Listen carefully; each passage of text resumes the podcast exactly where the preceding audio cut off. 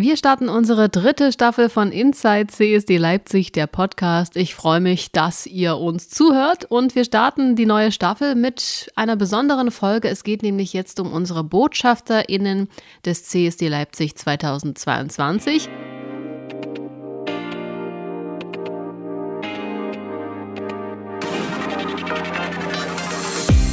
Hey, schön, dass du da bist. Du hörst Inside CSD Leipzig, der Podcast.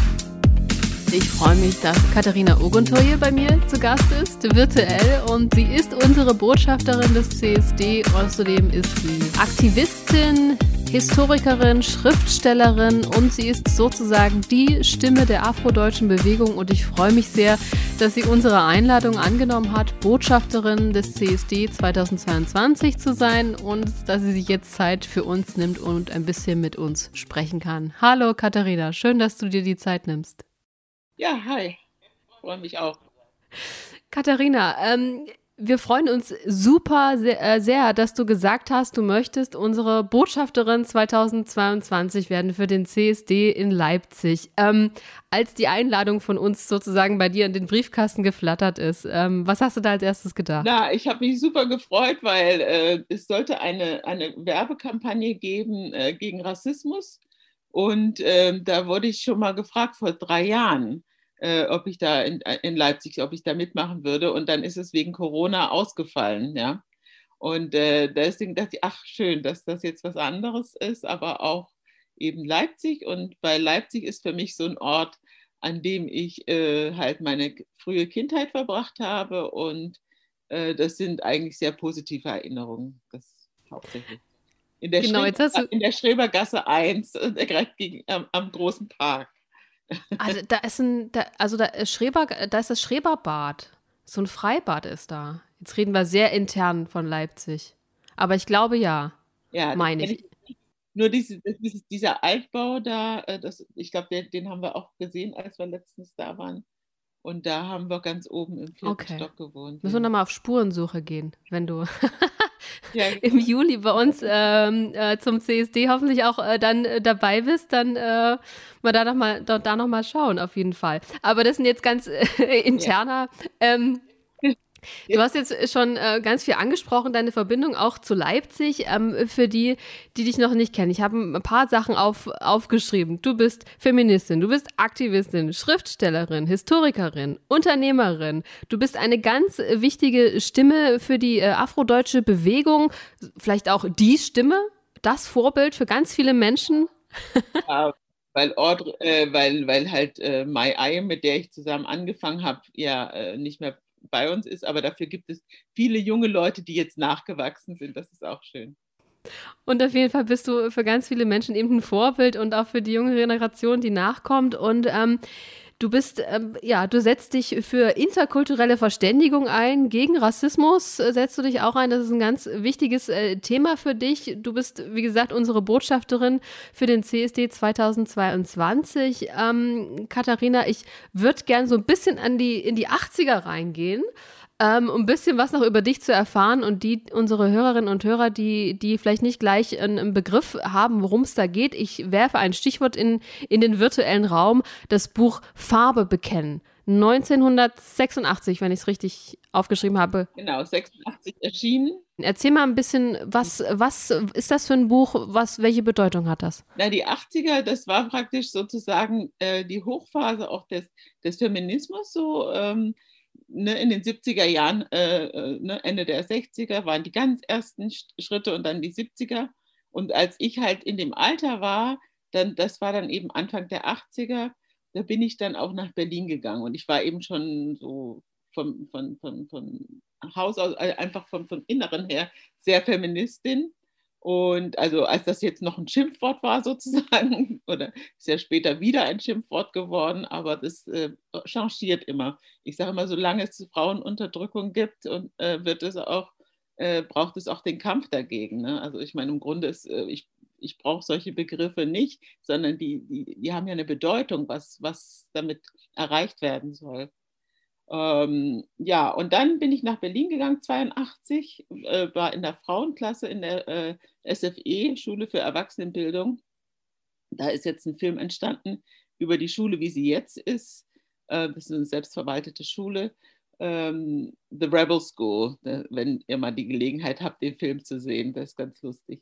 Ja, auf jeden Fall. Ähm, wir haben damals die Möglichkeit gehabt, eine Frauenklasse zu machen und haben sozusagen alle möglichen Themen so angedacht. Und dann, als es dazu ging, die Abi-Prüfung zu machen, da hatte eine gesagt, ja, es wäre super, wenn wir äh, zu Audre Lorde in die, in die Vorlesung gehen, schon mal an die Uni schnuppern und äh, uns auf unsere Englischprüfung äh, vorbereiten. Also irgendwie für mich immer noch äh, mind-blowing, ja, also total unglaublich, dass es solche Gelegenheiten gab äh, und solche Zufälle.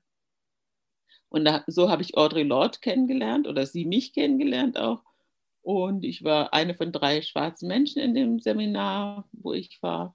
Und äh, dann hat sie uns halt angesprochen und äh, äh, einige Zeit später, also ich glaube 84, äh, hat sie dann Mai Eim und mich gefragt, ob äh, mit zusammen mit dem Orlando Verlag, ob wir denn an so einem Buch mitarbeiten würden über die schwarzen äh, Frauen in Deutschland.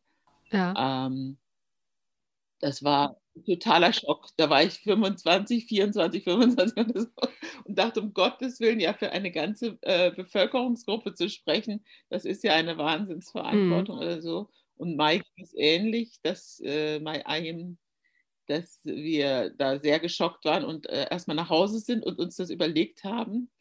Und äh, die Worte von Audre Lorde klingen noch in meinen Ohren introduce yourself to each other and to the world. Stellt euch einander vor und der Welt vor. Das heißt also, es gab ja damals noch nicht diese Begriffe wie Afrodeutsch oder Schwarze Deutsche.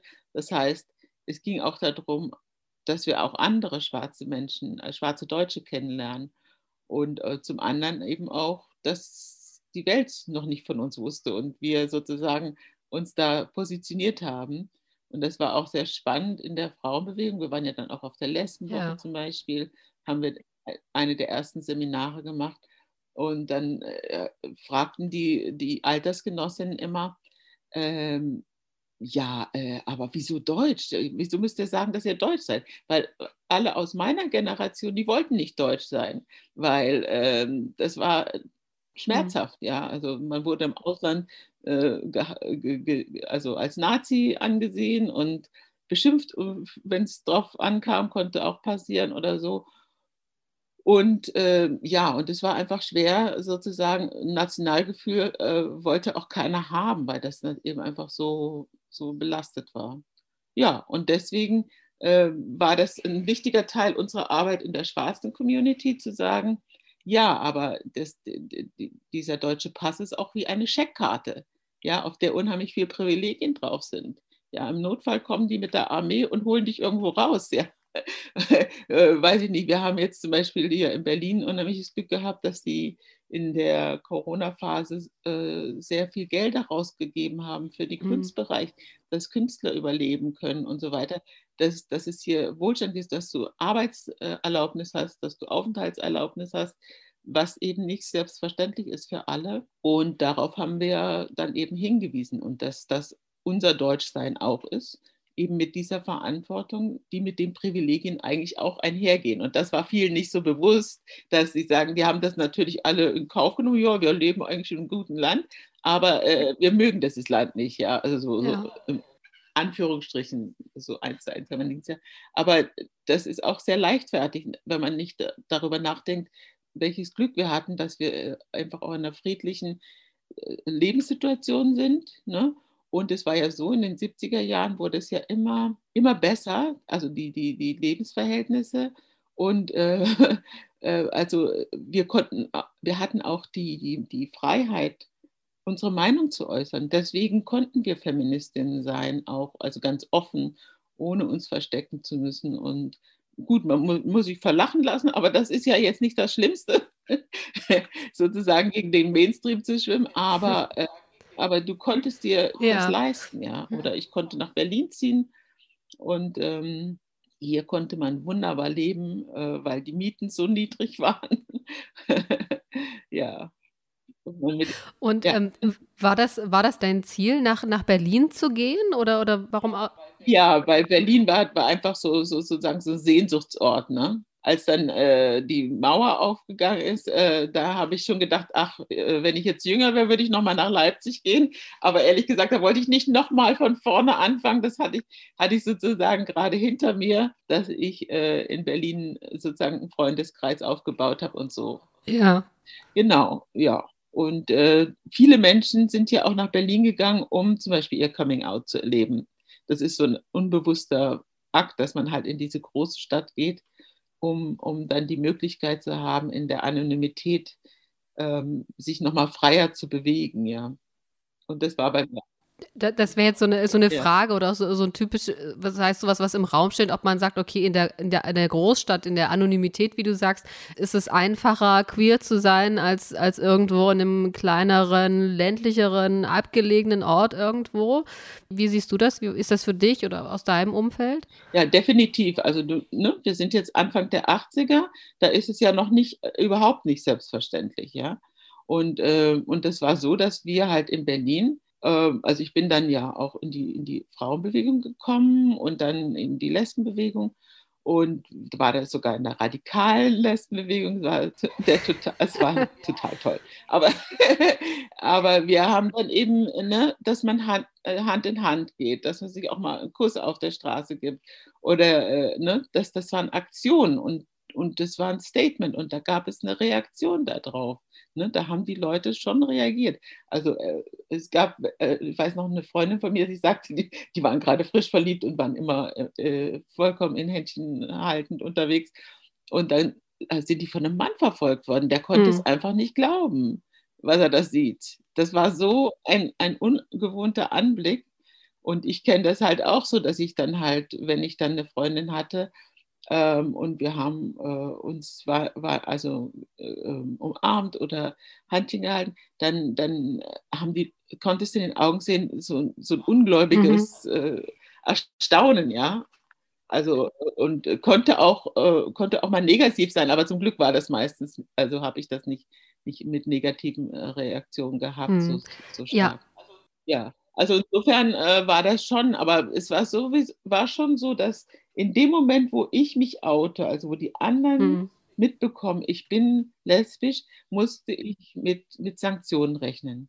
Also es war ganz klar, wir geben sozusagen ein, also die Sicherheit der, Normal, der, der Normgesellschaft auf. Also es hat uns was gekostet. Es war jetzt nicht einfach so mal schick und hip, lesbisch und Feministin zu sein, sondern für diese Rechte einzutreten. Also es war klar, dass du nicht mehr einfach die Karriereleiter so hoch spazierst oder äh, wahrscheinlich nicht, gar nicht. Ja, das war klar, dass wir erstmal mit, mit der Armut konfrontiert sind. Das hat uns natürlich überhaupt nichts ausgemacht, weil wir ja jung waren und als junger Mensch kannst du halt von Luft und Liebe leben, mhm. ja.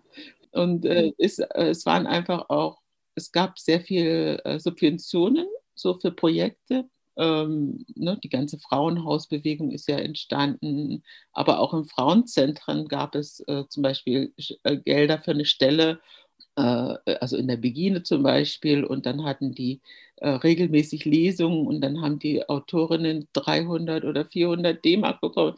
Also eigentlich unglaublich. Ich weiß noch, meine Freundin, die aus Kanada kam, die war, dachte, das, ist das hier lesbischer Himmel oder was? Also das, äh, das sind ja auch also Zeiten gewesen, in der, der dieser dieser Luxus selbstverständlich war und, und, und, und auch nicht Luxus, sondern damit wurde Kultur gefördert mit diesen Mitteln. Mhm, ne? Und, und du ja. warst sozusagen in den, in den 80ern da, ich sage jetzt mal ganz vorne ähm, mit dabei und, und hast. Mittendrin, mittendrin, ja. Ich war Junglesbe, ich war Junglesbe. so, sozusagen, also wir haben dann, äh, das war lustig, in unserer WG haben wir lesbischen Jahren gezählt. Dann war ich praktisch zwei, zwei Lesbenjahre alt ähm, mhm. weil ich zwei Jahre in der, in der WG gewohnt habe. Und äh, ja, und das war schon ein interessantes Bild, ne? sozusagen, dass du da auch wieder reinwächst, dass, das, dass du erstmal neu bist, neu anfängst und dann ähm, geht dann eine Entwicklung los und das ist, ja, es war einfach ein spannender Prozess. Ja. Und, und dadurch, dass es so viele Möglichkeiten gab. Ne? Es gab Autofeminister, dann gab es Lärm und Lust, das war ein Musikverein, also in Berlin jetzt, ne? Ja. äh, und, äh, Autofeminister, da haben wir gelernt, wie man eine, eine, eine Zündkerze einschraubt oder so, ja. Äh, äh einfach, es gab für alles, es gab Vendo-Kurse und es gab so viele Orte, dass du immer, also ausgesucht hast, was dir gefällt und, und, und ähm, dann da auch äh, sozusagen Freundinnen getroffen hast, also äh, im Sinne von tatsächlich Kameradin oder auch vielleicht eben mhm. äh, eine Partnerin zu finden, genau. Ja, das, und das war natürlich, das waren die 80er und das, deswegen waren die so fantastisch. Ich weiß noch, als äh, Mitte der 90er dann eigentlich das alles vorbei war, habe ich gedacht, die armen Frauen, jungen Frauen, wo sollen die jetzt ihre Partnerin finden? Ja, also das war dann eben gab es nicht mehr diese vielen Angebote. Und ähm, achso, ich wollte sagen, dass ja. es in den anderen Städten gab es schon auch Vereine, aber nicht so viele natürlich wie in Berlin. War das schon immer, ich sag mal so, in, in dir drin, dich, dich irgend aktiv für Dinge einzusetzen, dann natürlich auch politisch irgendwie aktiv zu sein? Oder gab es irgendwie so ein, ich weiß nicht, ein Erlebnis oder irgendwie etwas, wo du gesagt, wo, wo dann in dir das ausgelöst worden ist, dass du gesagt hast, ich äh, möchte was bewegen, ich möchte mich einsetzen, was machen? mich engagieren? Also ganz, ganz ehrlich, ich bin so geboren, glaube ich. also ich, ich habe so ein Bild von mir, da war ich in Leipzig, drei Jahre alt oder so, und habe das Gefühl gehabt, ich äh, schleppe dann einen riesen, riesen Ballon hinter mir her. Also, dass ich was ziehe und, und, und was bewege. Und äh, das war dann, also ich denke, in meiner Schulzeit, weiß ich noch, als ich dann in, in, in Nigeria war, dann habe ich das, Wort gelernt, to enter history, also in die Geschichte eintreten. Das, das klingt so toll, enter history. Und ich sage, oh Mommy, Mommy, I want to enter history. Ja, er sagt, ich möchte in die Geschichte eintreten. Ich meine, wo kommt sowas her? Ja, also mir hat einfach die Formulierung gefallen, aber Grunde war das schon so, denke ich mir, mein, mein, mein Schicksal, genau. Ja, also es war irgendwas in dir drin. Irgendwas, irgendwo mich engagieren werde das war schon klar. Hätte auch die Umweltbewegung sein können oder hat mich auch sehr fasziniert, aber die war sehr männlich dominiert. Ja. Das habe ich mir alles schon dreimal überlegt. Also auch die politische Welt, da hatte mich meine Mutter zum Glück gewarnt, dass das ein, ein, hartes Pflaster ist. Ähm, aber vor den Frauen hat man mhm. mich auch gewarnt. Also ich weiß noch, als ich dann teen, älterer Teenager war und ich war dann auf der äh, Walpurgisnacht-Demo und dann haben mich, bin ich, haben mich Freundinnen gefragt, du, du bist da gesehen worden und äh, äh, ist das dein Ernst? Ja. und dann, äh, und dann gab es immer diese Gerüchte, diese Frauen, naja, das gibt schon welche, also ne, so Frauen, Lesben, das war ja immer so ein bisschen hinter vorgehaltener Hand, dass es sowas überhaupt gibt wie Lesben. Und äh, ja, aber die, die, die, die streiten sich ja immer und die sehen ja so hässlich aus. Ne? Sprich, die sind nicht geschminkt, ne? weil später der Lips Lipstick ja wieder äh, ganz äh, normal und in Ordnung ist. Aber die, die, dass die halt ohne Lipstick und nicht mit, mit ähm, Lippenstift und nicht mit hochhackigen Schuhen herumlaufen, galt als hässlich, äh, was ja für mich eigentlich auch äh, eher der normale Zustand ist, ja. Und die, und die hochhackigen Schuhe für mich eigentlich ein sehr unnatürlicher Zustand sind. Obwohl ich das auch probiert habe, natürlich. Ich bewundere ich, auch äh, jeden Menschen, äh, der hochhackige Schuhe anziehen kann und damit wunderbar laufen kann. Also ich, äh, ich auch, ja. bin, bin da, ich bewundere die, die das können. Ich kann das nicht. Also Nee, Plateauschuhe höchstens. Ja. Waren ja in den 90ern Trend. Ich wollte so. unbedingt zu diesen schrecklichen Frauen. also das war mir, das war mir äh, ne, schon klar. Also, weil jede Begegnung, ne, also das erste waren halt das, die Frauenbuchläden, das war einfach ganz toll, dass in jeder größeren Stadt ein Frauenbuchladen war. Und das war dann auch in Heidelberg so, da, da war ich praktisch, das war mein zweites Zuhause. Man konnte auch die gesamte feministische Literatur oder Frauen äh, Literatur war, das hieß das damals, äh, durchlesen und sich da, also da war man im, in, einem, in einem Austausch, in einem Diskurs. Das war, das war schon sehr spannend, ja. Und die Frauen, die da waren, waren dann ganz nett. Und die eine, dann habe ich da mal ausgeholfen und dann hatte die mir einen Quark mit äh, äh, Johannisbeeren gemacht. Das war nicht so entzückend. Ja, wieso nicht? Also die waren gar nicht, die waren gar nicht so olber und böse, wie, wie beschrieben. Hat sich doch alles als etwas anders herausgestellt und äh, viel positiver, genau. als es da so Gerüchte und äh, ja, ja, Sachen gab. Ähm, jetzt hast du gesagt, to enter history die, die Geschichte mitbestimmen, hast du ja, wenn ich das jetzt einfach mal so, so sage. Ähm, natürlich ja, auch ähm, was äh, durch, durch glückliche Umstände, ja, mit Audre Lorde, die euch ermutigt hat, äh, ein Buch zu machen, Farbe bekennen.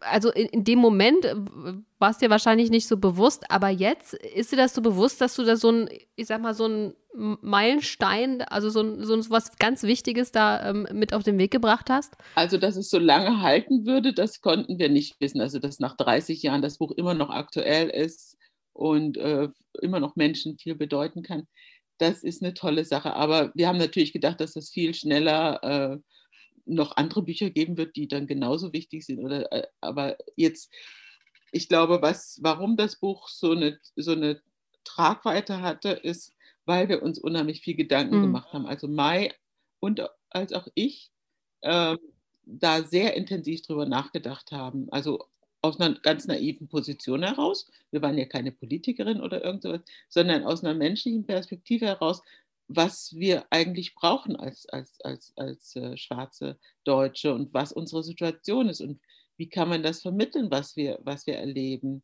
Und ähm, ja, weil wenn man das erstmal so erzählt, klingt das auch manchmal so banal oder so. Aber es gibt auch Menschen, die, die sterben an, an so einem alltäglichen Rassismus. Und, und äh, ja, das ist eben, also mhm. diese Komplexität darzustellen, darüber haben wir viel nachgedacht. So ist auch der Begriff Afrodeutsch entstanden. Das haben wir auch dann in der Community, die dann sofort, nachdem das Buch raus war, 86, gab es die ersten Treffen und das waren dann immer Treffen mit also 30 Leuten aufwärts. Ne? Äh, also wirklich viele Menschen, die junge Menschen, die in dem gleichen Alter waren ungefähr, die zusammengekommen sind. Und dann haben wir das auch diskutiert. Und weil wir das, denke ich mir, so gut durchdacht hatten, deswegen stimmte das dann auch und konnten diese Begriffe, also Afrodeutsch und Schwarze Deutsche, sich durchsetzen. Und Farbe bekennen hat äh, so eine Tiefe, also mit dem Hintergrundtext, den, der ja aus Mais äh, Diplomarbeit ist, ähm, der einfach wirklich diese, diese Funktion erfüllt. Also das, das ist jeder, der noch nie was von schwarzen Deutschen gehört hat, kann sich über dieses Buch informieren, äh, wie die Befindlichkeiten sind. Und wir haben auch bei der ersten Lesung in München dann festgestellt, da war ich die einzige aus dem Buch, die dabei war. Und dann haben andere verteilt die Rollen übernommen und zum Teil auch äh, von den Männern, äh, die dann teilgelesen haben. Und da haben wir ganz schnell festgestellt, dass es, dass es wirklich eine universale Erzählung ist und dass äh, das überhaupt gar kein, also es können genauso gut, kann das ein Mann erzählen ähm, und, und, äh, oder äh, irgendeine andere, es ist jetzt nicht mehr diese Person, die das äh, ursprünglich geschrieben hat. Und das war, und ich glaube, das ist, was das Buch bis heute trägt, dass es viele Identifikationsmöglichkeiten gibt und zum anderen eben diese Informationen in die, in die Mehrheitsgesellschaft gibt. Was ist äh, dein Eindruck? Was hat das Buch, ich sag mal, bewirkt? Was bewirkt es immer noch? Und ähm, ja, wie, wie, wie, ja, welchen Einfluss hat das, hat das Buch? Was sind so die Reaktionen, die du bekommen hast, auch jetzt über die Jahre? Also ich meine, es ist ja über 30 Jahre jetzt her. Ja, das Wichtigste ist sozusagen, dass es ein Kommunikationsinstrument geworden ist, ne, über das und mit, mit dem man äh, miteinander in Kontakt treten kann und äh, äh, miteinander sprechen kann. Und ähm, ja, und das ist so das, das, das Wichtigste an dem Buch. Also, weil da, danach fängt, fängt eigentlich die Bewegung an.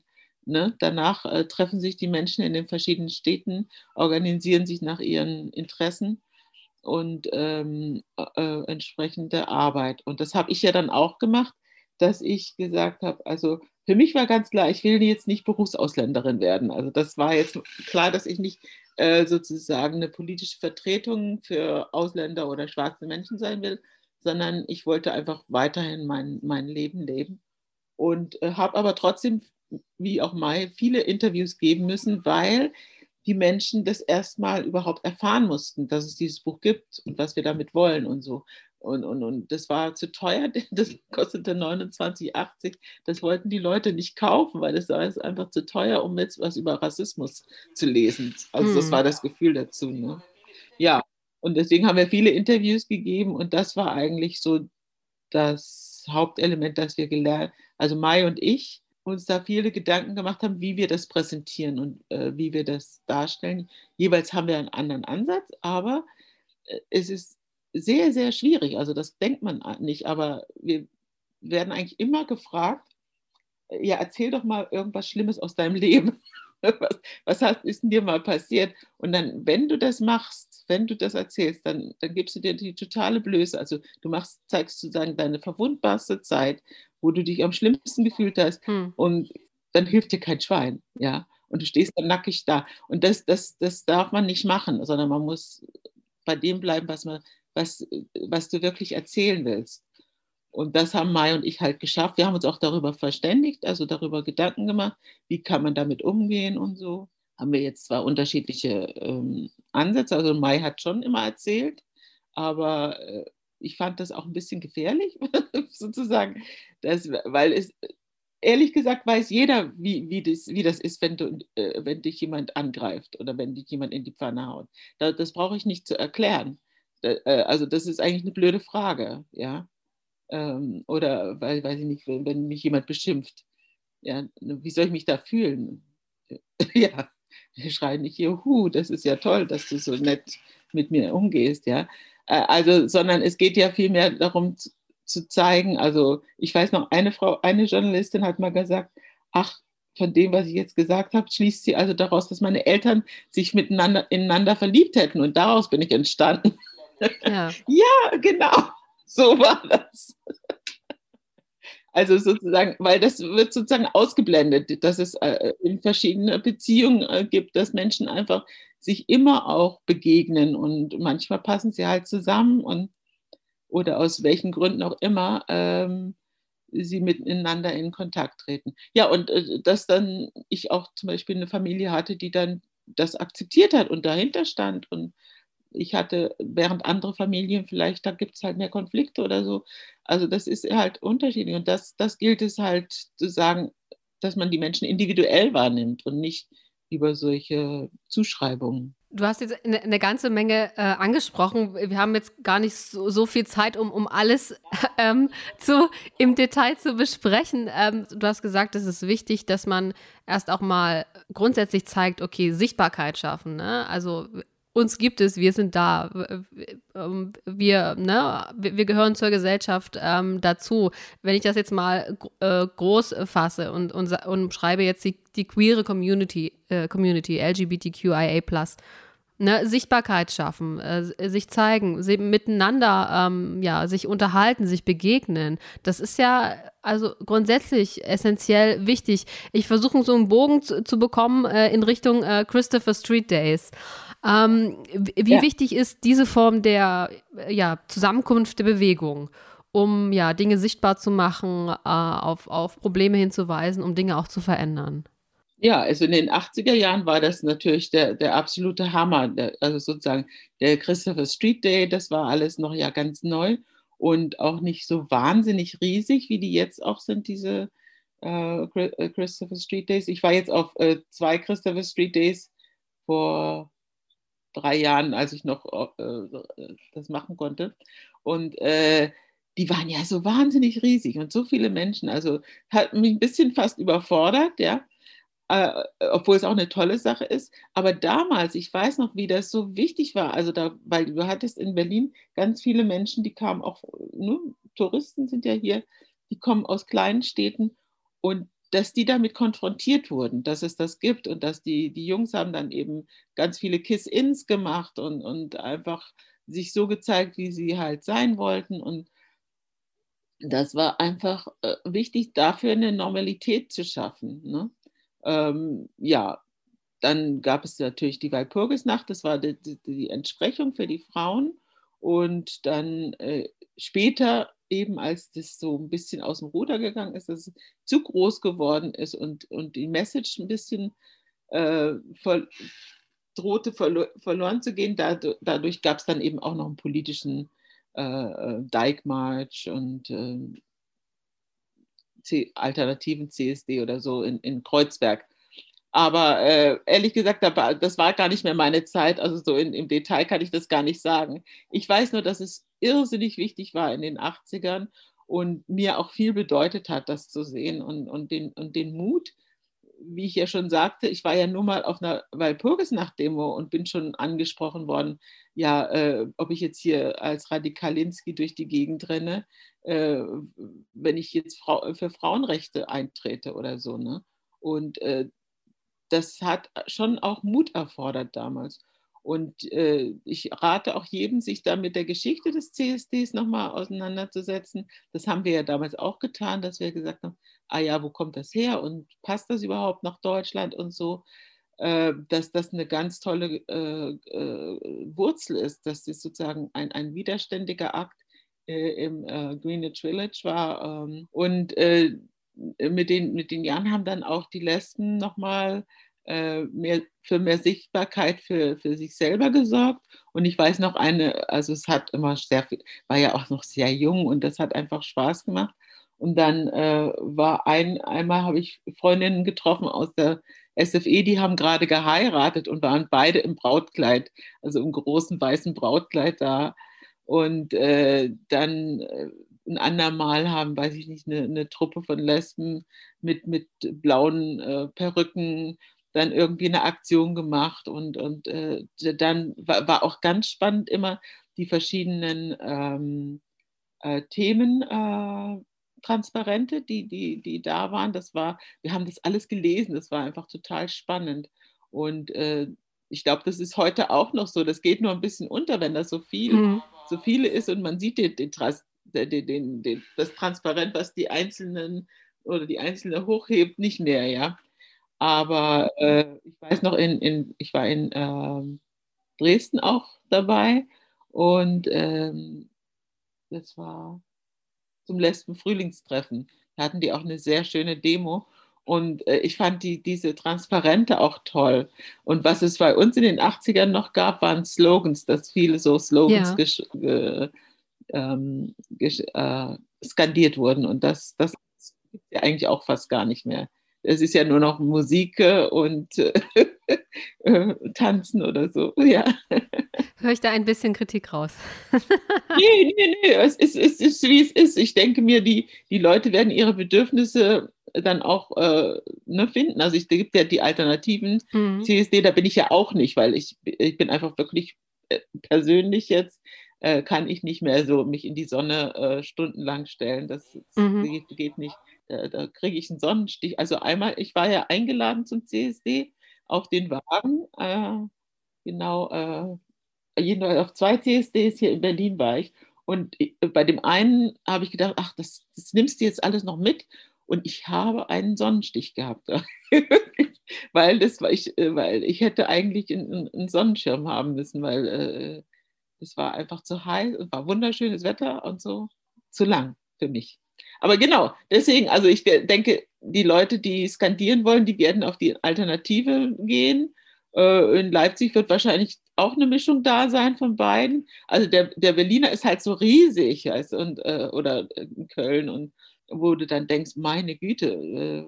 Ja, also so groß, so groß wie Berlin oder Köln sind wir in Leipzig noch nicht. wir, wir arbeiten dran. Ich weiß, meine Freundin war, äh, ne, meine Partnerin war jetzt bei einem CSD und sagt, sie hat dann so junge Lesben getroffen, ähm, wo, wovon sich nur zwei von fünf nur zwei als Lesben bezeichnet hatten. Das fanden wir ganz kurios. Das, da müssen wir immer den Kopf schütteln und lachen, was das wohl heißen soll. Und dann aber, die hatten ganz tolle Transparente. Ne? Eine hatte, glaube ich, zu Transgender was äh, gemacht und äh, die hatten auch ganz spannende Diskussionspunkte. Sie hat dann sich mit denen über so ein Pro äh, Transparent äh, in Kontakt gekommen und haben sich ausgetauscht. Und das war dann also ich, ich will gar nicht sagen, dass die Themen nicht da sind oder die Gespräche. Ich glaube, die sind schon sehr da und die sind für die jungen Leute, also für die, die jetzt miteinander dann kommunizieren, auch spannend und wichtig. Und deswegen ist es so wichtig, dass überhaupt Menschen in Kontakt kommen, damit sie diesen Austausch miteinander haben können, damit sie gemeinsam Ideen entwickeln können, Projekte entwickeln und so weiter, auch Lebensperspektiven. Wie wollen wir die Gesellschaft gestalten? Ähm, ne? Also in unserem Freundinnenkreis ist Ehe gar nicht, also auch nicht so angesagt, ja, äh, während Carol und ich auch schon geheiratet haben, weil wir, äh, äh, weil sie sonst gar keinen Aufenthalt bekommen hätte, ja, also als Kanadierin, äh, auch als weiße Kanadierin, hätte sie wieder aus dem Land ausreisen müssen und ein Jahr warten und dann ein, Visum beantragen oder irgend sowas. Und äh, zum anderen hatten wir ein Kind dann und da wollten wir einfach Sicherheit für das Kind schaffen, also für unseren Sohn. Gibt es ein. Und deswegen haben wir geheiratet, aber nicht jetzt aus der Überzeugung heraus, dass Ehe so, so wertvoll wäre oder so, weil ich weiß eigentlich, ob ich mit jemandem zusammen bin oder nicht. Da brauche ich eigentlich nicht den Staat dazu. Und das ist eigentlich die Frage, ne? wofür gibt es äh, jetzt Steuerreduzierung? Äh, sollte es nicht überall, wo Kinder sind, einfach und, oder wo Lebensgemeinschaften sind, die füreinander einstehen, sollte das nicht äh, selbstverständlich sein, dass da die, die Entlastung da ist und so weiter. Ja. ja, gibt es, im, gibt es einen, einen Punkt für dich, wo du sagst, dass das ist für, für die äh, queere Community noch ganz wichtig, dass, dass wir das erreichen? Gibt es was, wo du sagst, dass das wäre schön, wenn sich das noch äh, ja, entwickeln würde? Ich war ja sehr politisch, frauenpolitisch sehr, also äh, inhaltlich sehr engagiert und ähm, habe mich da auseinandergesetzt. Und wir, was uns gelungen ist, ist das Tabu gegen Gewalt gegen Frauen und Kinder zu brechen und äh, äh für den Missbrauch. Und, und ich, das ist mit meiner ältesten Freundin hier aus Berlin, ne, aus der Frauenbewegung, da reden wir immer, wo sie dann immer ganz frustriert ist und sagt, das haben wir nicht geschafft. Also diese zwei Dinge, das war einmal die Armut von Frauen, dass Frauenarmut, Altersarmut enorm ist. Äh, also sowieso auch, wenn sie Kinder erziehen. Ne? Meine Mutter hat mit einem Sekretärinnengehalt halt zwei Kinder großgezogen, dass die Frauen müssen von Putzjobs ihre Kinder äh, auf die Uni schicken und so. Also das, das ist eine unglaubliche Ungerechtigkeit und Behinderung. Mhm. Und ähm, natürlich, im, im, wenn dann Altersarmut dazukommt, wird es noch viel heftiger. Das trifft uns jetzt in der Frauenbewegung auch alle sehr stark. Also wir haben ja keine Gelder gehabt. Das heißt, ich habe jetzt äh, eine Rente von offiziell von 400 Euro oder so. Ja, also das ist schon heftig. Also gut, ich bin eben ein, eine, die sich da ähm, drumherum lavieren kann und, und kann Vorträge machen oder ich äh, habe noch meinen Verein, den ich äh, 25 Jahre aufgebaut habe, wo dem es jetzt sehr gut geht, der mir dann noch mal was, äh, eine, eine Betriebsrente zahlen kann. Also, aber in, der Regel ist es ein unglaubliches Problem, sozusagen die Frauenarmut. Und das andere ist eben tatsächlich äh, das Missbrauchsthema. Ja, dass das äh, immer noch das Tabu ist gebrochen. Es ist sehr, sehr viel, sehr, sehr viel passiert. Es hat auch wahnsinnig lang gedauert, bis das in der Gesamtgesellschaft äh, akzeptiert, also überhaupt wahrgenommen wurde. Aber ganzen Umstände, warum es das überhaupt gibt, warum die ganze Gesellschaft darauf aufgebaut ist, sozusagen auf der, der gewaltvollen Erziehung Ne? Obwohl, jetzt darf man ja seine Kinder nicht mehr schlagen, jetzt wird ein Bewusstsein dafür. Ne? Kindeswohl ist jetzt äh, eines der wichtigsten Themen in der Sozialarbeit und so. Nichtsdestotrotz passiert aber genau das Gegenteil. Das ist, ist, natürlich wird auch vieles besser, aber es werden Kinder geschlagen und es werden Menschen äh, sozusagen, ihr Leben wird zerbrochen durch diese, diesen, diese Missbrauchsgeschichten. Und ähm, ja, und das, das ist, ist, ein ganz, ist für mich ein wichtiges Element, wo, wo ich auch äh, eine Kritik hätte an der gegenwärtigen Community, ist diese Streiterei um Begrifflichkeiten ist ein, ist ein großes Missverständnis aus meiner Sicht. Mhm. Weil es ging bei uns, als wir gesagt haben, lesbisch, feministisch, Frau, wir mussten ja für den Begriff Frau kämpfen. Das ist das ist einfach lächerlich, dass jetzt äh, sozusagen behauptet wird, Frau sein sei revanchistisch und sei doch nur ein bla bla bla. Nein, es geht, nicht, geht mir überhaupt nicht um irgendwelche, also ne, im Englischen sagt man das the, the, the, the, Sex and the Gender. Und das Gender ist sozusagen das gesellschaftliche Geschlecht. Aber ich identifiziere mich doch nicht mit einer, einer Zuschreibung und einer Rolle. Aber äh, ich habe doch definitiv eine Erfahrung, äh, wenn ich in einen Sex geboren werde. Ja, na, sicher, wenn, das, wenn ich Transgender bin, habe ich dann nochmal eine andere Erfahrung und so eine, äh, ne, das ist auch ganz wichtig, nicht missverstehen. Das finde ich super wichtig, dass man diese einzelnen äh, ähm, Erfahrungen sichtbar macht. Ganz wichtig. Aber als allererstes ging es in der Frauenbewegung darum, überhaupt das mal durchzusetzen, dass Frauen auch Menschen sind. Wir wurden als Verschiebemasse gesehen. Wir wurden als Frauen 0,000 äh, ernst genommen. Und nur weil wir jetzt äh, äh, 0,001 Prozent ernst genommen werden, das verwechseln manche mit, äh, ist alles schon erledigt. Vergiss es. Jede Frau, und da kann mir keiner sagen, dass das nicht so ist, erfährt das doch tagtäglich, wie sich das anfühlt, dass, dass du nicht gilt, dass, dass es so ist. Ich habe das mal so ausgedrückt, als hätten, als hätten wir keine Ehre. Ja? Wir sind gar nicht satisfaktionsfähig. Ist doch egal, ob uns jetzt was passiert ist. Ne? Das, ob, jetzt, ob das jetzt der Ehrenmord ist in, den, in, in solchen patriarchalen Kulturen oder bei uns dass sozusagen Frauenmeinungen sowieso irrelevant sind und, und, und, und, und lächerlich. Ja, eigentlich immer, immer wurde, wurden wir nur lächerlich gemacht. Also wir haben doch nicht uns ausgedacht, wir wollen jetzt Frauen sein und wir gründen die Frauenbewegung, um irgendwie jemand anders zu unterdrücken, sondern wir wollten uns selber sichtbar machen, überhaupt erstmal als Personen gelten, was nicht der Fall war als ich ein, ein, ein Kind war und eine Jugendliche. Das ist äh, relativ kompliziert so jetzt auf die Schnelle, aber äh, ich weiß, welches Konfliktpotenzial da drin liegt, aber ich versuche es ja auch zu formulieren, mal um klarzumachen, wo wir herkommen, warum wir die Frauenbewegung so gedacht haben und so äh, solche Aktionen gemacht haben, die wir damals gemacht haben. Ne, dass, man, dass du gesagt hast, äh, in dem Verein sind Mitfrauen ja, und nicht Mitglieder, weil, weil das war so dominant, dieses, ähm, dass die Hauptsache, du, du bist männlichen Geschlechts, dann bist du ein Teil der Macht. Ja, und äh, das ist ja, ist ja auch eine Zuschreibung. Und, und, aber die, eine reale, eine reale Macht, die damit einhergeht, ein, ein reales Netzwerk gefördert wird und äh, ne, das habe heute Morgen gerade gehört, zum, äh, an, anlässlich des, Männer, äh, des Vatertags, dass also äh, die vielen neuen Väter, die jetzt auch äh, Vaterschaftsurlaub nehmen, in der Regel drei Monate nehmen und die Frauen zehn Monate. Ja, und so, so sieht es aus. Der, der Weg ist äh, noch sehr, sehr, sehr, sehr weit. Uh, ja, und es gibt noch ganz viele, ganz viele Dinge, die wir da aus dem Weg räumen. Ähm, und ich bin aber zuversichtlich, dass, dass wir das ja. schaffen. Auf jeden Fall, auch wenn es sehr lange dauert und mühsam ist und man immer wieder sich auch, ja, sagen wir mal, ins Gespräch bringen muss, immer wieder die Themen auf den Tisch bringen muss, immer Sichtbarkeit schaffen muss, ja, zusammenkommen muss, um äh, ja, die Themen eben anzusprechen. Ja. Genau. Also das würde ich da gerne noch dazu sagen. Dass das Wichtige ist, dass da das ein sehr langer Weg ist, ne, ist es eben so wichtig, dass du, dass die einzelne Person für sich selber dafür sorgt, dass sie ein glückliches Leben hat, dass ich ein gutes Umfeld habe. Das heißt, Freunde, ähm, meine, meine Arbeitsumfeld, dass das ein positives Arbeitsumfeld ist.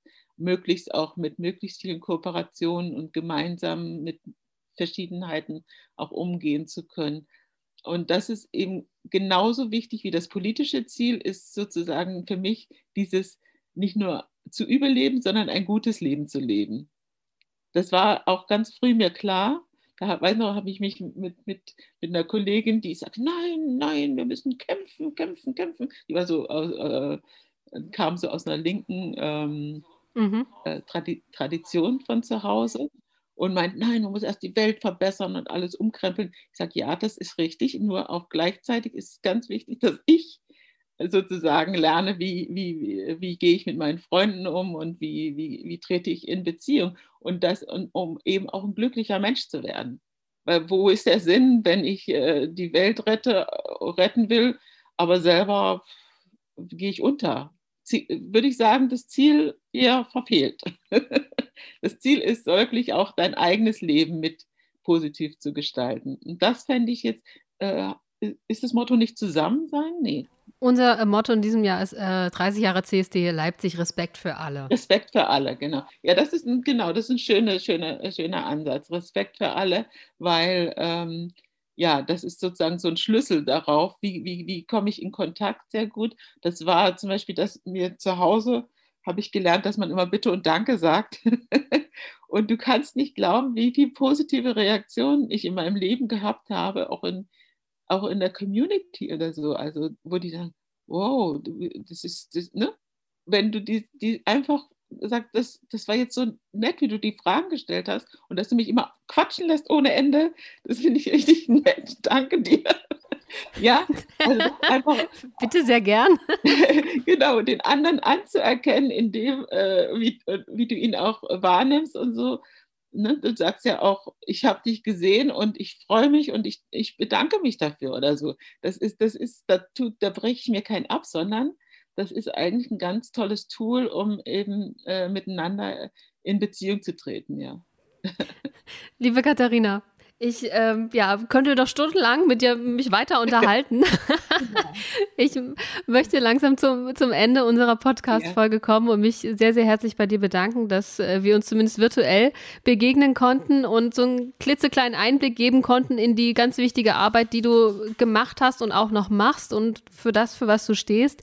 Ähm, gibt es noch ein paar, wie soll ich sagen, eine Botschaft. Hast du noch eine, eine kleine Botschaft als unsere Botschafterin 2022 an unsere ähm, ja, Community? Gibt es was, was du noch loswerden möchtest? Dann ist sozusagen, the stage is yours.